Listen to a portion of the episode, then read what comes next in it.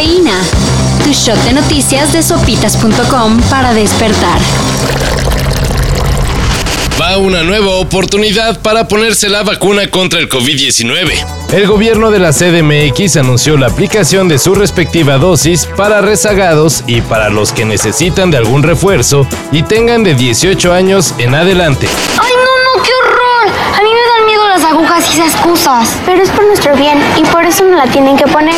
Será a partir de hoy y hasta el 12 de agosto. La vacuna que se aplicará será la de Pfizer. Y solo tienen que checar cuál centro de vacunación les queda más cerca. Ah, también habrá chance para adultos mayores que quieran su cuarta dosis. Y adolescentes de 15 a 17 que necesiten primera y segunda dosis. Pues como a mí sí me da miedo y van a estar hablando de eso, mejor me voy por mi torta a la cooperativa, porque me dan muchos nervios.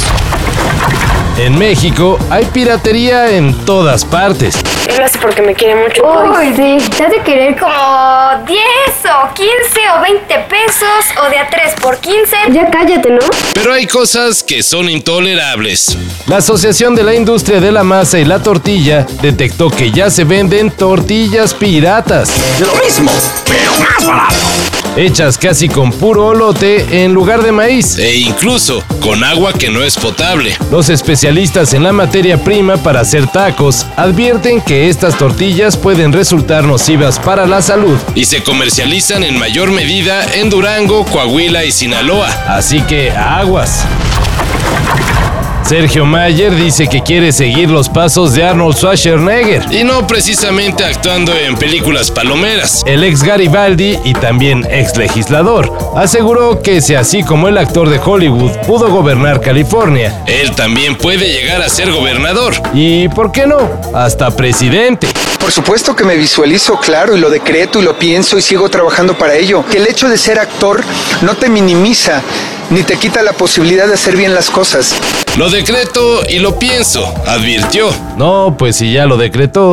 Una bolita que me sube y me baja. Ay, que me sube y me baja. Les podríamos hablar de la goliza que el Barcelona le metió al Pumas. Pero ese ya es un asunto muy revolcado.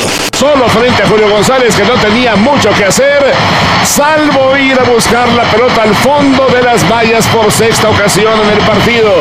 Mejor hablemos de la selección femenil de fútbol americano, que a pesar de sus directivos todos chafas, logró el quinto lugar del torneo tras vencer a Alemania. Atrás, Tania. Ahí está el envío, el pase hacia las diagonales. Es interceptado. ¡No es touchdown! ¡Wow! ¿De en qué momento se robó la pelota? Nada más hay que remarcar que tras no haber llegado a tiempo para disputar su primer partido, las mexicanas a lo que más aspiraban era al quinto lugar. Y no llegaron a tiempo porque los directivos quisieron comprar a la mera hora los boletos para viajar a Finlandia, donde se celebró el Mundial. Así que sí, ganadoras a pesar de los directivos. Y en la sección... No se consume en dinero, el dinero es dinero, el dinero es dinero, el dinero es dinero, el dinero es dinero, aprende algo, dinero. Marlene Engelhorn, descendiente de los fundadores de BASF, una de las empresas químicas más grandes del mundo, rechazó quedarse con toda la, la nota que le fue heredada. La joven estudiante de literatura alemana solo aceptó el 10% de la fortuna, consciente de que ella no hizo nada para ganársela. Como alguien que ha disfrutado de los beneficios de la riqueza toda mi vida, sé lo sesgada que está nuestra economía. Y no puedo seguir sentada esperando que alguien en algún lugar haga algo. Comentó Marlene, quien pertenece al grupo de millonarios que exigen que se le cobre más impuestos a los ricos. Bueno, una nota inspiracional, ¿no?